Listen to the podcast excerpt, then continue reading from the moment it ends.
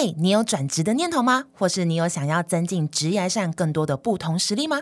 新北市政府青年局推出新北有课 UKO 系列免费课程，内容包罗万象。在今年十一月的系列课程中，邀请到一零四人力银行教育长担任讲师。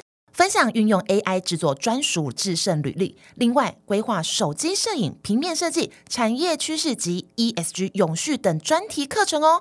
诶，还有疗愈的缠绕画、手工皂等手作课程。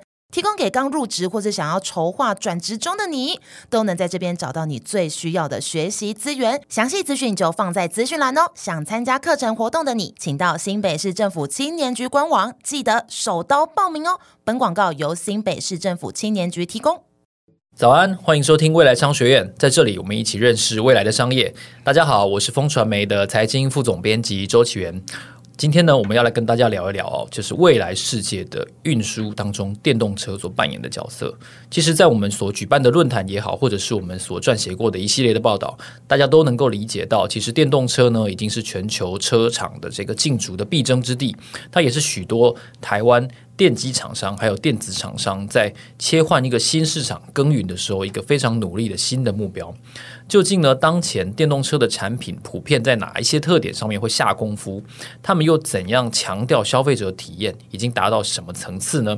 我们这期节目呢，特别邀请到了台湾森纳美奇亚总裁李昌义李总裁，邀请总裁呢和我们分享一下汽车品牌目前转型电动车的一些契机，还有它的挑战是什么。然后呢，当然也要分享一下当前总裁看到的电动车普遍的产品特色，还有对二零二四年哦车市的一个第一手的观察。让我们欢迎他。Hello，总裁你好，各位听众大家好。先请教您一个问题哦，您一天大概花在车子上面的时间大概会是多长？呃。这么说，其实我自己是很喜欢开车了。除了工作以外，当然上下班是那个常常呢，这个休假的时候，我有有空，我可以这个可能两天就这个开着车环台一圈哈。但是很多路径哦，我跟这个之前你们社长在聊的时候，是都是一些这个不是一般传统的道路，是比如说什么呢？像前阵子这个我呃在去南山。等于从宜兰哈这边进到土场，土场到南山跟四季，哦、再到思源垭口。是那有时候我很喜欢跑的路，包括新中横哈。哦，那这种开车在台湾实际上是很幸福的。哦，怎么说呢？比如说在这个花东啊，我们今天进到九号或十一号，是那一路啊，啊，包括一九三，一路就是有非常呃有非常这个呃叫做像柚柚子的香味，然后海边啊，十一号。再到九号，这个一开呢，可能两三个小时，你什么事都不用想，就是去 enjoy 你的 trip 啊。所以说，旅旅行跟移动这个过程里面啊，对于我觉得就是我们自己本身这个在工作的人，坦白讲也是个修行，是那是一段时间你可以真的静下来，因为自己开车的过程我觉得有时候还开玩笑，开车过程有时候先跟这个佛学的坐禅很像。哦，真的，我想每个人都那种经验，就是开开开，你就会突然间发现，好像自己觉得不像在开车。有一个术语叫做心流哦，mind flow，有点像是那种感觉。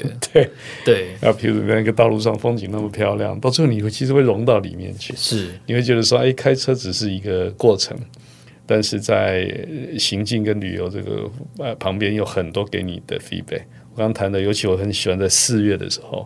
在三四月的时候，在这个花东的一九三，一路都是柚子的柚子花的香味哦，哇，那个真的是别的地方在这种季节是体验不到。是，嗯，总裁对于地方的这种秘境或者说小路，好像都很有了解哦。但是 我们也都知道，像我们这个节目，我们先前也有一集，我们就专门探讨了是这未来世代的这个汽车的智慧座舱。是的，所以所以这个呃智慧的功能，或者说车子跟乘客跟使用者他的互动的这个功能，它会是很大的一个重点。对，那我们就想请教一下，未来的汽车，就以我们现在这个 EV 六为例的话，EV 六它现在搭载的怎样的一些新创的设计，让你们在销售上面或者是在市场的反应上面，都说都让消费者有很好的评价。那我们就先来看 Before 跟 After。好，没问题。好，在还没有电动车发展的过程里面，前段的时候，我们其实历经了一百年都是汽油车。对啊。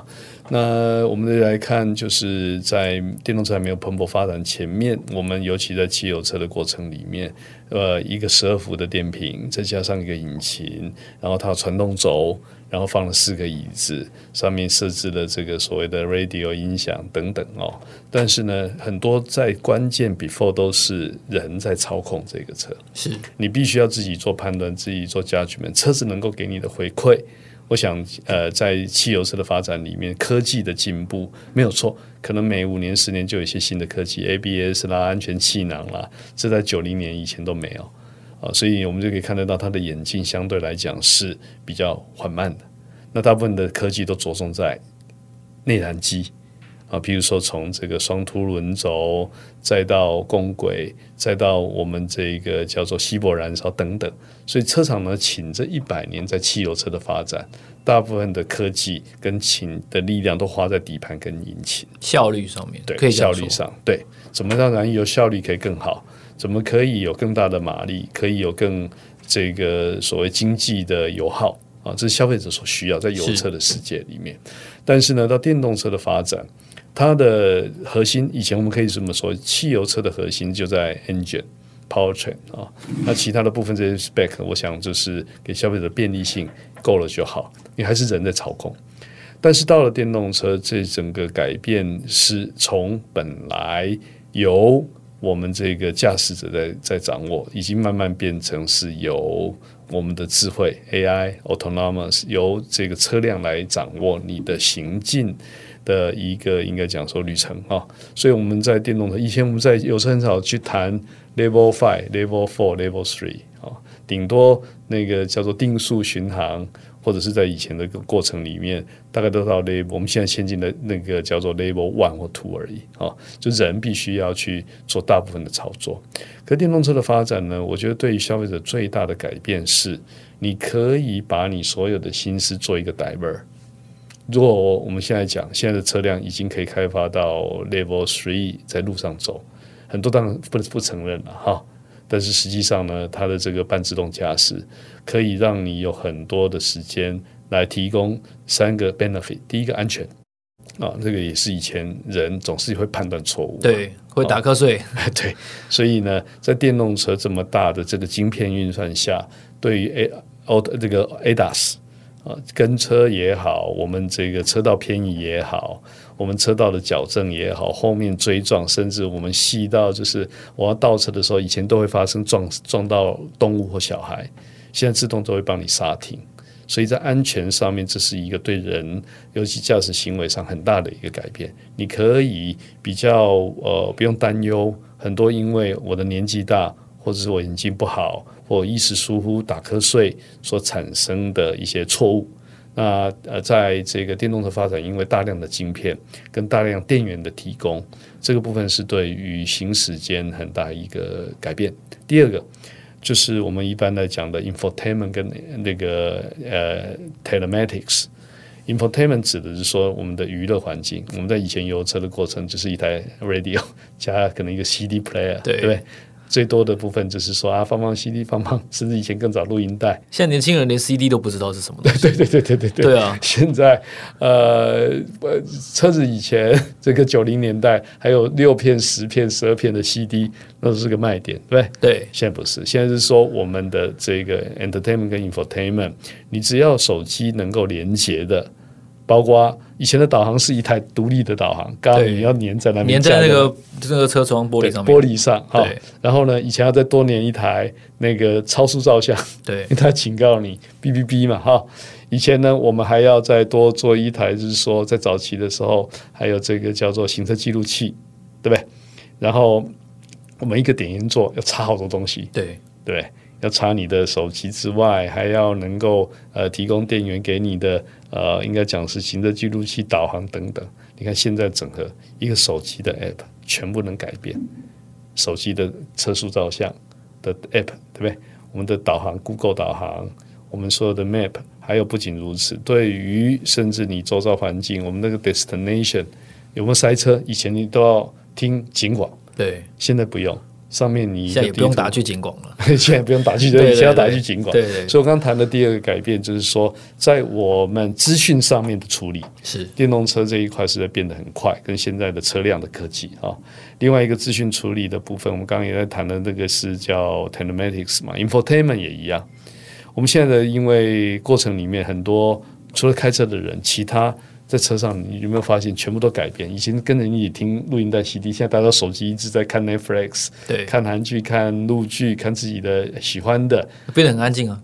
对，变得大家不讲话，对对对，变得很安静。对，大家看你的 Facebook 回你的那个 In Instagram，对，所以这个部分就是在呃车辆上面的改变，其实这些叫做数位座舱都可以提供你这些所有的互动功能。是啊，所以我刚刚也在谈的第一个安全，第二个说人类行为在车上上面的改变、资讯的改变以及娱乐的改变，这是第二个。第三个改变，我会觉得比较大的就是在能源上面的改变。那我们来讲是说，呃，以往一部油车，我们一公升效率不错的话，大概跑十公里左右，算是已经是蛮不错的。那也就等同是我们来算换算，有电车，电车目前一度电大概平均业界是五到七公里，五到七公里。哎，那一度电，我们一一公升的油一样跑十公里，等于我需要两度电，等于以前的一公升的油。可是，一公升的油在台湾平均三十块，一度电在家里，你如果充 AC，大概三块钱吧，所以就是差不多两两块五到三块。是，哎，所以呢，那个三十块对上就是我们讲两度多算三块是六块，等于它的百分之二十。是，所以相对来讲，跑十公里的这个 cost 你会大幅的降低。啊、哦，就是这个也是一个在能源上面。呃，尤其消费者上面使用的成本的改变，以往油车五千公里你就保养一次，你就换机油，一次四瓶。然后不仅如此，五油三水，你要换你的这个变速箱的变速箱油，要加水箱水，要加其他的这个等等的耗材。电动车其实引擎没有引擎。五油三水，很多大幅的成本降低，所以以前五公里回来一次，现在电动车大概是三到四万公里才回来一次，所以相对的维修成本也大幅的降低。是对消费者来讲，这个改变啊，安全上的改变、资讯的改变、娱乐的改变，还有使用成本的改变，是一个现在电动车这个应该讲说现阶段比较大的变改变化。是啊，但下一个阶段会有更大的改变。你指的下一个阶段大概会在什么时候出现呢？我觉得现在是二零二三嘛，哈。对。那现在电动车这个阶段，其实坦白讲，还在做一个所谓的转换，就是油车跟电动车交界的时间。但是真正的 connectivity、车联网、物联网、smart city 这三三件事，加上我刚刚谈的 autonomous drive AI，我自己的断定啊，在二零三零之前。我刚谈的这些体现，如果都全部成熟的，会对我们现在驾驶的环境有非常大的冲击。是我试想，Level Five 没有方向盘，所以呢，当我 A 到 B 点，我今天要到台南，全部的车子来载我全家四个人，能够下到台南去。我在车上能够做的是，不是只有我刚谈 Infotainment Entertainment，我可以办公，我可以这边做吃早餐，吃早餐，对，我可以叫。隔壁一部那个一样电动车的 Uber E 来帮我送清水的米糕，这个会实现会。第二个，我需要再注意所有的跟车路况，前面到底有没有车祸，到底有没有下雨，到底有没有起雾，到底有没有人家车会卡印。如果大家都是电动车环境，相对来讲，你的负担对驾驶来讲，你在那三个小时就不会像现在这么 tension 这么高。压力有时候就是蛮大，真这样真的开三四个小时，对一个对一个人来说是一个呃，应该讲你要全神贯注了，所以会路怒啊，就是开人家 人家切进来就爆就爆炸嘛，对啊，就一定就是这样子。对，然后因为路怒是什么？因为我都对人，对啊，旁边那个一定是对我不爽。如果我大家都对机器，你对机器有什么好不高兴的？对啊，不是他很累，就是你很累了嘛。对对对对对啊，对。所以我刚刚谈的是说，刚刚谈的这个未来在二零三零年的改变，我们来谈的 connectivity 啊。还有个就是刚刚谈的 mobility，还有刚刚谈的 smart city 这三个是配上 AI 这四个，好，这四个的变化是整合的，不是单一会发生的。是啊，我举例说，我们来谈谈刚刚谈的这个叫做 mobility，我现在手机能够做的，不是都是借由 OTA，借由我们自己云端，借由我们的软体更新，你也不需要像以前这个跑到什么店里面，那电脑要去维修，还要再去灌那个 iOS。对对，现在通通不要了，你只要一个通知下来，全部都帮你做 iOS 的更新。所以所有的软体，好，以前的 APP，我就来举一个例子，我们以前摄影机。就摄影功能，相机就相机功能，以传真机就传真功能，B B 扣就是 B B 扣的功能，都是很都是很单一的，都是单一的。对，像一个手机取代了所有的我刚刚上述所谈的，包括沟通的软体。以前我们的沟通可能真的这个呃这个开会的时候，还要真的坐到会议室有个视讯机，现在手机 Teams 都可以，所以手机的 case 取代了我们刚刚上述所谈的。相机、摄影机、传真机、会议室的这个 AI、AI 这个 L O I O A 机器，它全部都能做。想象一个概念，这样的过程只要跟车子 synchronize，你在车子上面全部都能做。所以那个 connectivity 的威力，除了这个手机本来功能，都多加了一个行动之间所需要所有 device 的 app，通通能够进来。我们新进间会遇到什么问题？我们现在遇到交通的问题，对啊，对交通的问题、塞车的问题，我们遇到找路的问题，我们遇到我那个 destination，我今天从 A 到 B 会发生各式各样的状况。那在这个过程里面，电动车的 AI 全部可以帮你 handle 啊，所以呢，它会变成是什么？一个生活上面全部食衣住行的载具。尤其跟手机有什么不同？在行的部分，全部会整合进来。这就是我们来讲的这个 connectivity。那呃呃，mobility OTA 会做了哪些事情？呃，尤其我们现在车厂呢，其实以后会变成是软体公司。我们现在车厂会变成是软体公司，所以像 Kia 现在改变，已经把名字那个 Motor 发动机拿掉了。哦、在二零二一年之前叫 Kia Motor Company KMC，是现在叫 Kia Company。为什么把 Motor 拿掉？它不再是发动机的公司。所以呢，现在所有的电动车，我们也晓得，它最专心以及区隔最大最大的是在你软体上面的开发。我们办法用更新的软体来带给你更精准的地图，给你做更精准的导航跟引导，就体验的感受。对那个部分呢，所以所以我们来看 software 好了，software 这件事在 Tesla。跟我们拿它来跟宾士做比较，Mercedes-Benz 做软体工程师，全球大概三千五百位，Tesla 的数字大概这个十倍，十倍。所以呢，它在工程上面已经极到极度的简化，可以把所有的 resource 放在 software 上。这两天的新闻啊，Tesla 做了一个 Megapress 的这个新的铸造机，一万六千吨，那是什么概念？以前我们压一个板件，大概差不多一千两百吨到一千六百吨，不得了，十倍。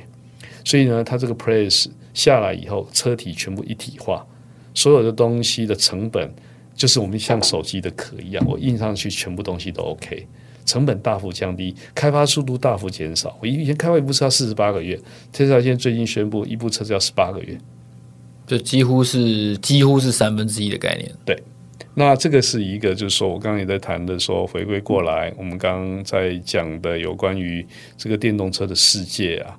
在这些软体更新啊，mobility 的更新，然后 connectivity 更新，再加上大环境 smart city，我们的智慧城市会提供什么样的功能？我刚刚上述所讲的车辆的运输、车辆的安排、车道的维持、红绿灯，甚至到我们管制那个叫高承载，然后塞车。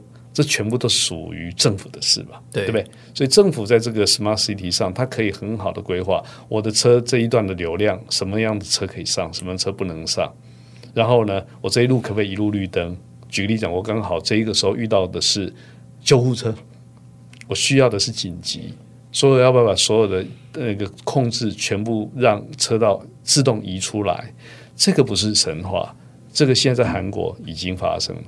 韩国的 Kia 的最近要上市的 EV9 就有所谓自动侦测救护车的功能，有它这种功能，有它会有 sensor，有光达，它辨识这个是一台 ambulance，它会自动让开，让 ambulance 自己过，你驾驶的不用自己来。哦，我最近在韩国的 Unplugged，它就秀这一个 function 给所有消费者来看。就是我要讲的 Smart City 大众运输所在的功能，除了运输之外，呃，我们对于这个效率上、安全上的要求，还有就是我们其实最恨的就是塞车嘛，对对不对？今天开到哪里都，但是呢，流量的控制以前是靠人啊，我只能做什么？大数据要你不要上，对对不对？那个上高速公路的时候给你做高承载的管制，啊、再看一下有没有四个人。对，以后事实上他会跟你讲。你这个车要是回回到台南、台中的时候，最佳时段，这段车的流量我算给你看，什么是最好的时间，让你可以最省时。当然，有些会觉得说啊，那我反正我都要七点出去，大家都是七点才会塞嘛。可是现在我们完全不知道大数据是要到三十万人七点去，还是到底两万人七点去。大数据到时候会跟你说，建议你再晚个一个半小时，那时候流量会从三十万降到五万。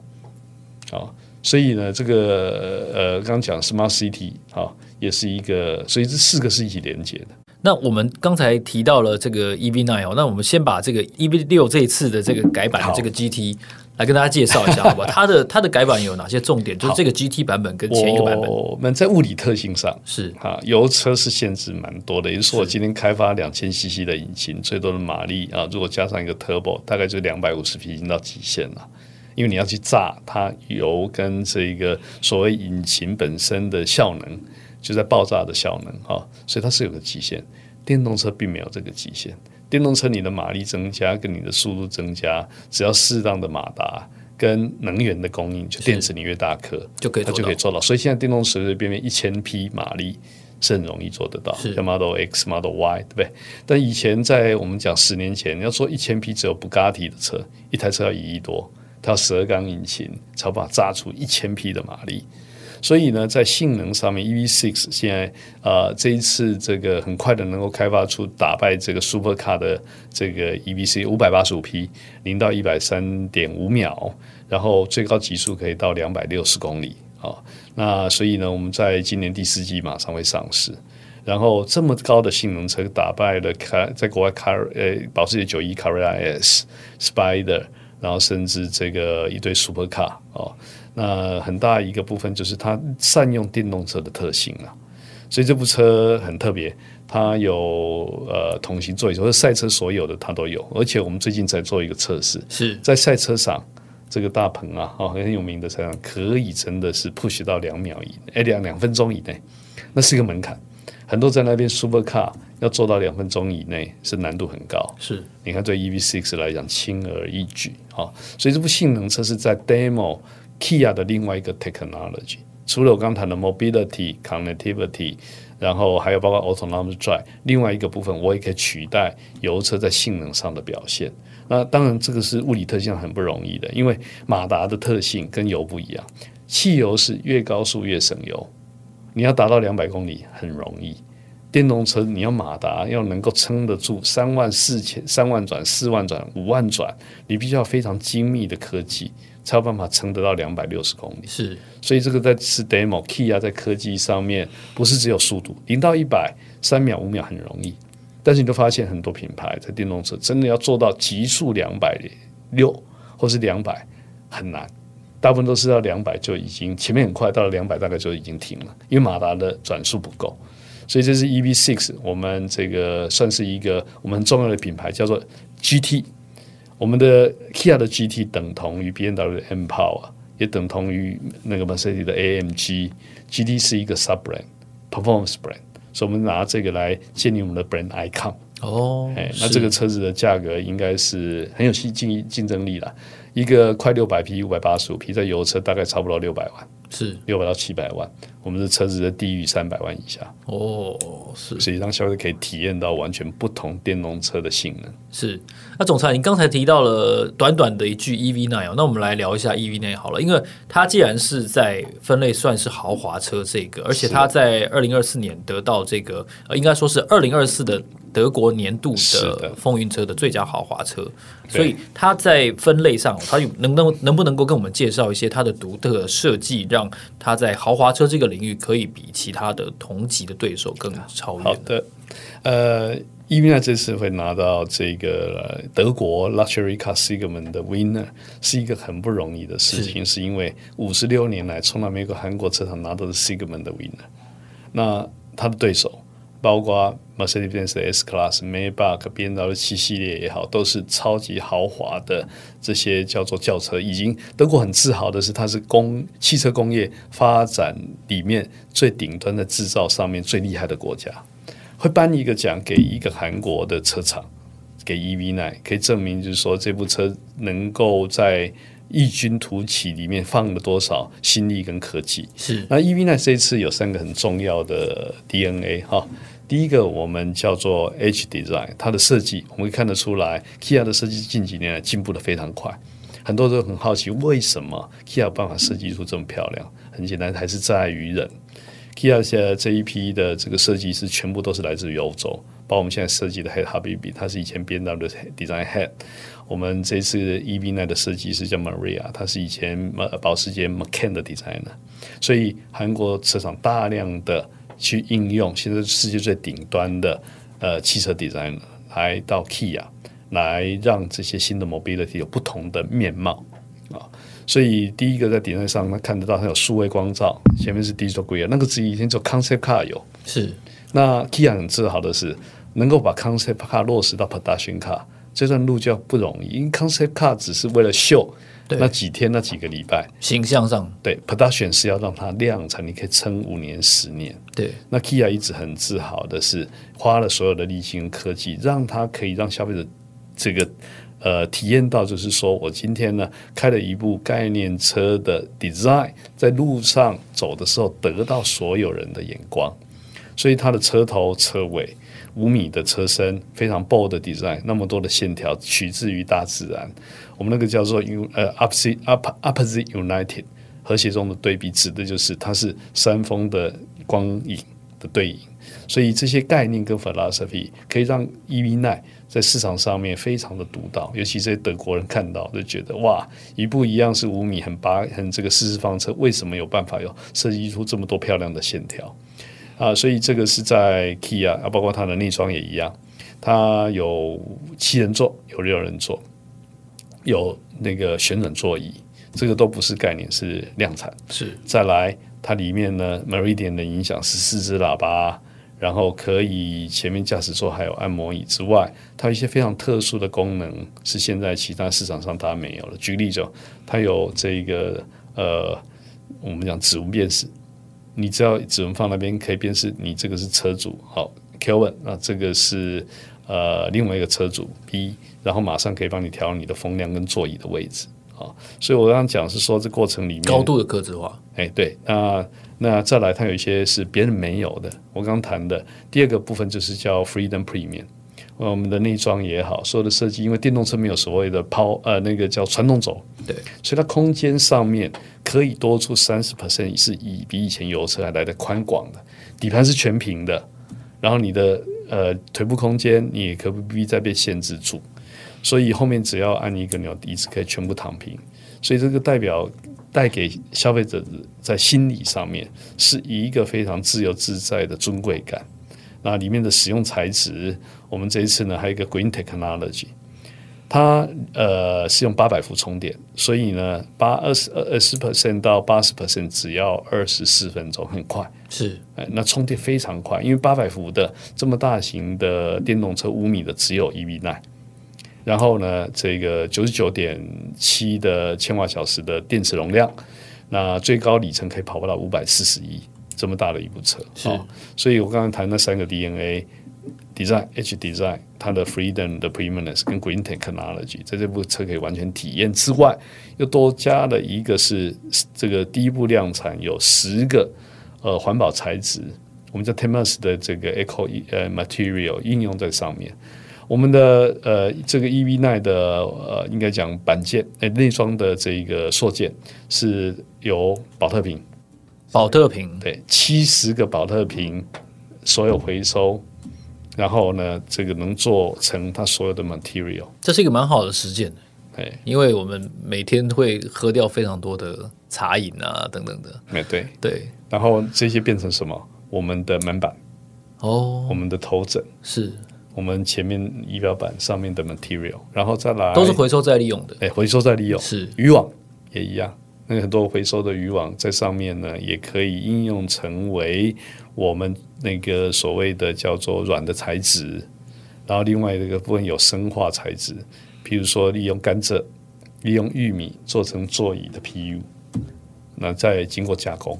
啊，所以它有十个项目，这也是我刚刚谈的 ESG 真的最厉害的体是体现了。对，以往可能讲直接的落实，对我们都是呃，这个叫嗯净滩啊，去山上清垃圾啦。对，好，但清这个净滩这些垃圾还是要处理嘛。但是怎么处理，让它变成有用的材质？EV9 就是在上面已经是量产的一个表现。是，所以。Kia 就是透过这样子的呃回收再利用的落实在车的内装，去表现你们作为一家车厂，它跟进全世界 ESG 倡议这样子的一个潮流，是不是？那除了这个以外，还有一些功能，它有 Vehicle to Loading。我们一部车辆的现在的电池是九九点七，但我们一天家里使用的电量大概约莫七度左右，七到十度。也就是说，一部 EV6 我们可以 loading 到你的 building，甚至你露营的时候，它有一百一十伏的插座，那是一个什么概念？行动电源的概念吗？对，可以让你一个家庭提供这个呃十天的电量。但是你去露营的时候，上面呢，你要煮咖啡，你要做任何的事，EVC 是可以回充到你所有这些一百一十伏特的这个所有的电器。是啊，这个 vehicle to loading 啊。那这个也是它独有的。之外，我们在这个 Green Technology 啊，其实还做了一些呃，应该讲是设计上面很独到的地方啊。举例说，呃，我们这一次的这个 Face Charging 之外，然后我们这次有那个 AWD 四马达，马力这个车大概高达呃 GT 的哈。三百五十几匹，所以让你上山下海要去露营，它是一个非常棒的 transporter。再加上宽松的这个座椅啊，所以我是在看说，这些都是我们刚才谈那个 before 油车没有办法拿出来的科技，还有它先天的限制所在了。对，对，所以我相信这部车这个会在市场上面啊，从造型来讲也好，从内装也好，从科技也好，从电动车都是以前汽油车没有办法达到的境界。是。诶，那我们先前我们看到 Kia 举办了一个环半岛，然后它的总里程是五百五十公里这样的活动，其实蛮吸睛的，然后也吸引了很多网络上的这样的讨论，是对 Kia 品牌有很多的新的认识跟了解。所以 Kia 会不会透过类似的活动，还是透过其他类型的活动，去让大家更加认识你们的品牌的价值，然后让台湾的消费者去认识 Kia 呢？好，会的哈，因为 EV6 刚刚我们也在谈它的特色也是一样，因为它是。车子比较小哈，是七七点四的这个应该电池，可是它很特别的，八百伏的这件事，在汽车产业大概只有保时捷跟 Kia 还有现代这几个品牌有，所以我们那时候就想到说，哎，那我们能不能这个来体现 Kia EV6 本身能够长行驶里程的特色，加上快速充电，就这两个，因为它充满电可以跑五百六，然后再来一个 Fast Charging。我先环岛一圈，我能不能这个在譬如说最短的时间里面，我到了台南，从台湾很特别啦，我们很适合电动车的旅行，因为北到南四百，我们东到西大概差不多两百公里，所以也就是说，我当花东开到垦丁，从台北开到垦丁，绕过这个所有的花莲、台东下去到垦丁，约莫大概差不多是四百八十公里左右。是好，那这期间你不用充电了，你可能真的好好开。我们就让有些媒体很厉害，他们在试驾的过程，因为我们办一个竞赛，我们平均刚刚不讲一度电大概可以跑五到六公里嘛？啊，那我们刚刚讲七十七点四度，如果乘以呃，这个应该讲是这个六，大概就是实际可以跑四百五到四百六十公里嘛。这次竞赛的媒体可以跑到九点五，快到十公里。比如说七十七点呃六度的电，照理论值可以跑七百公里。哦，很厉害，很厉害，黄金右脚。哦，真的控制的非常好。对，那当然了，它可能呃，这个有趣的部分是说啊，可能冷气也把它关掉，减少下坡。对，因为电动车很有趣。最近有一个媒体，他才上去五岭去做几台车子的这个试驾，包括 EV6 还有其他的电动车。他就一个建议：上山不要把电充满。哦，哎，为什么？因为他们开车的使用习惯不同。因为你下坡从五岭下来以后，是那一段时间，他会帮你 charge。但是如果你充满以后，它没办法再回充到电池，反而会限制它里面有一些科技功能不能用。哦，啊，所以这个以前的概念我们也不知道。对，刚刚讲环岛，那个这次记录不是跑到九点五。另外呢，呃，我们也测了一个比赛，就第二个比赛是什么？谁充电最快可以环岛一圈？我们到台南的时候，有一个有一个媒体，他事实上呢，车上还存了一些电，所以呢，他只需要再充十分钟，多他三百公里就回台北了。哦，所以他环岛一圈最快，他只要充十分钟，是可以环岛一圈。那这个创意都是我们看了产品本身的特色，然后再去 design。第二次我们就给消费者做体验，那消费者也是竞赛的很有趣。所以我刚刚谈的这个部分呢，是一个非常容易去呃表现。我们自己电动的特色，再来你看看，我充刚刚讲环岛一圈哦，我只充十分钟，那十分钟的电量跟我本来充满的。如果前一天我在家里用慢充充，我们那样说，现在家里的这个是三百呃八十，就是我们两百二十伏特，好，然后总共是这个三十二安培，大概一个小时可以充七度嘛，七七点四度充十个小时，十个小时七七点呃七十七度。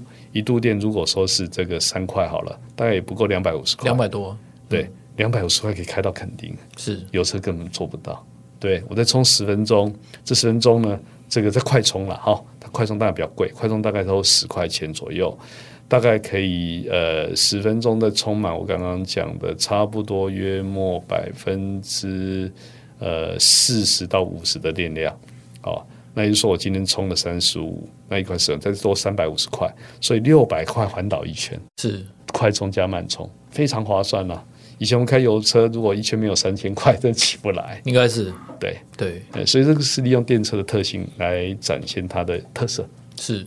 那既然电车它的 DNA 跟油车有如此的不同，然后 Kia 我们现在又有这么多在电车方面的琢磨的话，最后我想请教一下总裁，我们在看二零二四年，其实现在已经第四季了哈。是的，我们在看待二零二四年的时候，你怎么看待这一年的车市？那既然 Kia 先前的表现这么好的话，你预期你们可以缴出怎么样的一个成长率的数字呢？我们从两个点来看，一个是总市场是啊，今年一到九月总市场呢，大概比去年成长大概差不多十四个 percent 左右，是好。那原因是，呃，这个最主要大家的 back order 存留的订单非常多啊，也就是说前三年疫情，对前三年疫情很多的晶片短缺都交不出车，今年大家都大量倒车啊。虽然台湾的大环境那个进口啊连续衰退啊，到现在应该已经是这个破纪录了哈，是不是应应该有超过八九个月以上啊。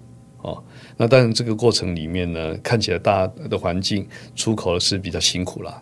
当然，除了最近这个美金这个涨以后对出口有利哈，但是实际上呢，呃，车市在今年，呃，我们可期的大概应该可以破四十二万四十二万五千台。如果照这个速度，以往平均一个一年大概不好意思四十万台左右啊。所以说，四十这个成长的速度如果维持的话。今年要到四十万台是不会有问题。所以讲大市场，大家都呃有得到这个 benefit，交出 BO 了，车辆也都到了哈。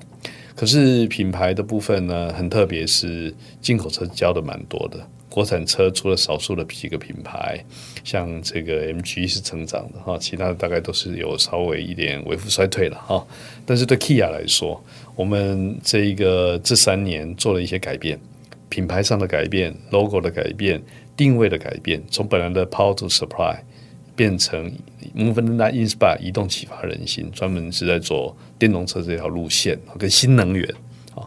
所以，我们今年呢，这个一到九月交出的成绩是七千七百零四台啊，成长了一百四十二个 percent，哇，非常厉害！哎，所以就是说，这个大家成长十趴就很厉害了。对，我们成长了一点四倍了。那最主要当然原因是因为我们也有很多的 back order。第二个新车种大量到港啊，然后这些到港的，包括我们热卖的 Carnival，现在交车快两千台，EVC 交车快一千三了，累计啊、哦，都受到市场上非常的注目跟欢迎啊。所以对 Kia 来讲，今年如果供货充足，我们的商车加货车，呃，商车加轿车，应该是有机会可以破一万台。是，但是我们在讲这么成长的速度过程，我们也非常战战兢兢，也知道自己的缺点在哪。我们现在急着要做的，事实上是我们的服务能量不足。展间不足，我们的呃客修不足，我们的保养厂不足，所以我们在这个 Kia 这一次有新的 CI、新的保养厂跟新的展间，我们陆陆续续的在明年的第一季，可以从原本三年前大概只有十三个展间，成长到二十一个展间。是，现在到明年第一季，新的 CI 就新的漂漂亮亮的这个 Kia 新 logo 的展间，会有十四个展间累积起来。好，本来这个是五年内要完成，我们其实缩短到两年内就完成了。那为的是什么？为了要给消费者更多服务，更多的呃修车工位，更多的服务场，更好的呃这个所谓的叫客修，这都是我们现在很积极在努力的。